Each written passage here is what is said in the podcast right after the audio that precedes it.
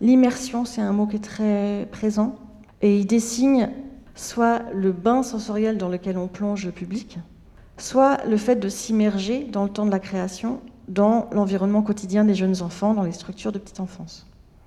Beaucoup d'entre nous créons in situ lors de résidences en crèche, et ce n'est pas sans influer sur l'écriture, la conception, l'interprétation de nos spectacles. Certains parlent du fait que cette immersion permet d'inspirer, infuser. L'enfant contamine de sa présence et de sa relation sensorielle au monde. Je vais citer juste deux petites phrases euh, de Florence Gogel qui dit Les enfants sont comme des transformateurs. Ils permettent d'incarner un projet artistique abstrait.